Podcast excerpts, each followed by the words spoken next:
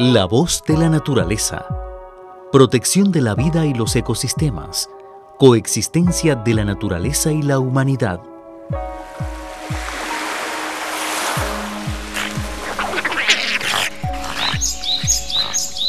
Aquí puede escuchar el relato de Ginkgo.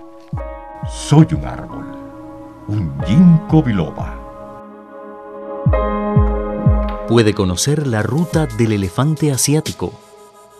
Soy un elefante asiático, una mole con gran sabiduría y cúmulo de sentimientos. Puede experimentar los enormes cambios del desierto de Mu-Us. Soy el desierto de Mu-Us. Puede imaginar el paisaje espléndido de la Torre de Agua de China. Soy San Yuan, conocida como la Torre de Agua de China.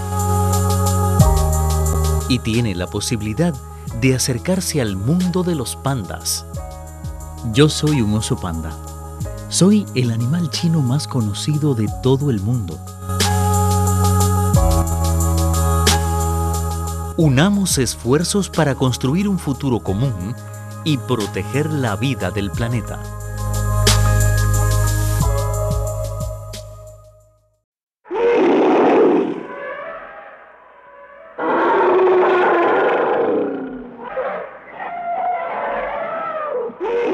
Soy un elefante asiático, una mole con gran sabiduría y cúmulo de sentimientos. Durante miles de años he sido amigo de las personas y me he adaptado a los enormes cambios producidos por la humanidad. Los seres humanos y yo tenemos que encontrar la forma de coexistir y nuestro lugar en este planeta.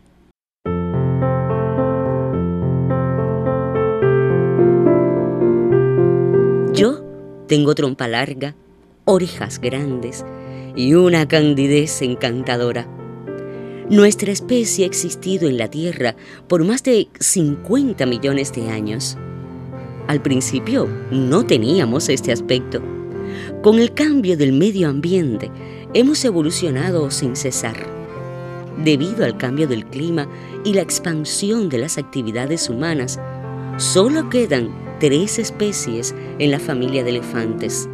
Elefante asiático, elefante pastizal africano, elefante forestal africano. Hablar de esto me entristece inevitablemente. Mi vida es larga, con un promedio de 60 a 80 años.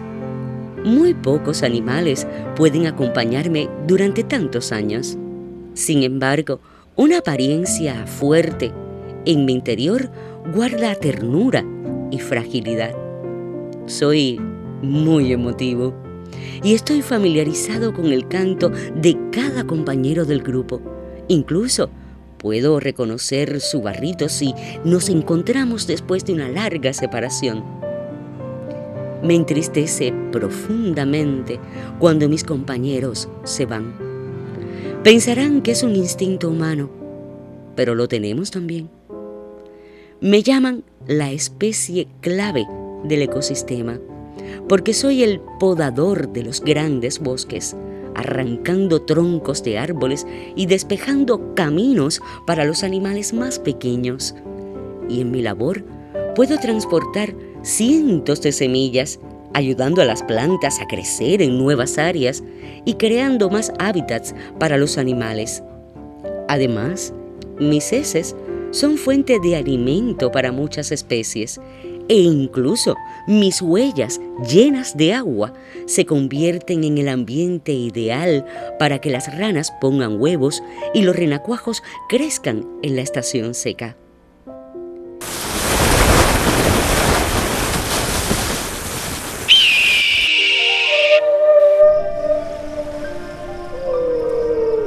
La humanidad y la naturaleza, un mismo hogar, un futuro común.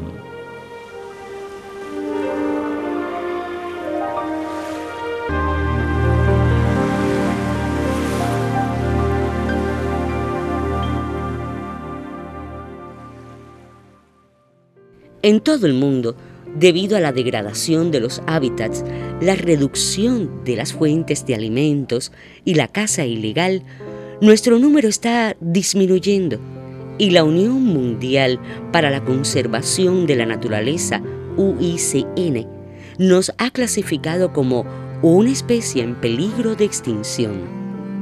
En China, en la Edad Antigua, mis huellas estaban en la cuenca del río Amarillo, la cuenca del río Huaije, la cuenca del río Yangtze, la cuenca del río Perla y la meseta Yunnan-Guizhou.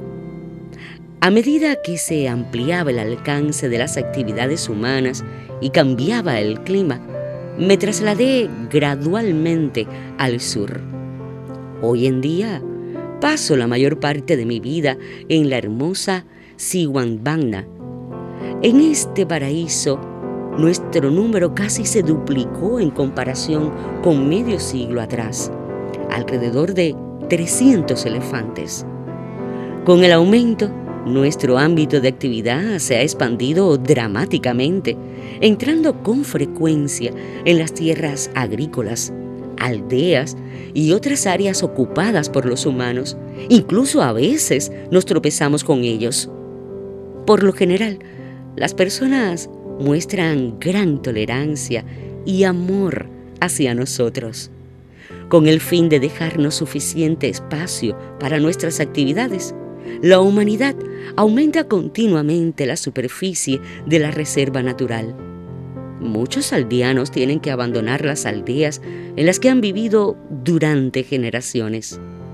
También han abierto un comedor de elefantes para nosotros, donde se cultivan plátanos, cañas marrones y otros alimentos que nos gustan comer mucho.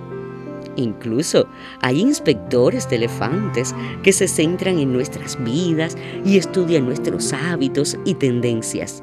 De primavera a verano, de verano a otoño, la gente y los elefantes coexisten y se acompañan. La voz de la naturaleza. Alabanza a la vida. Historias de coexistencia entre la naturaleza y la humanidad.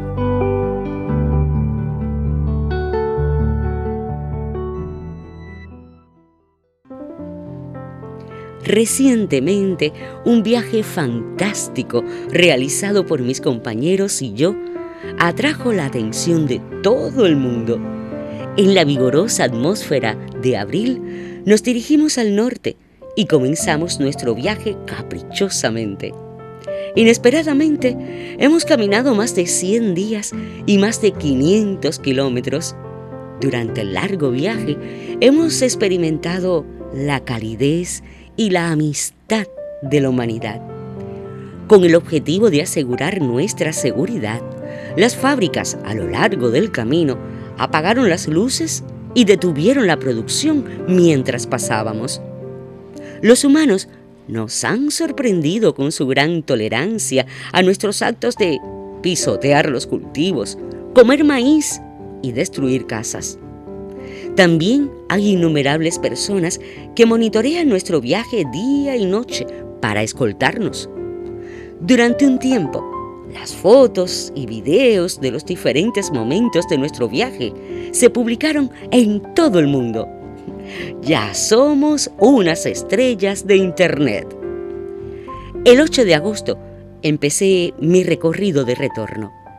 La gente dice que nuestro viaje lejano refleja la exploración de la coexistencia armoniosa de la humanidad y el elefante asiático. Así es, los humanos y nosotros no solo podemos compartir el planeta, sino que podemos ser felices juntos.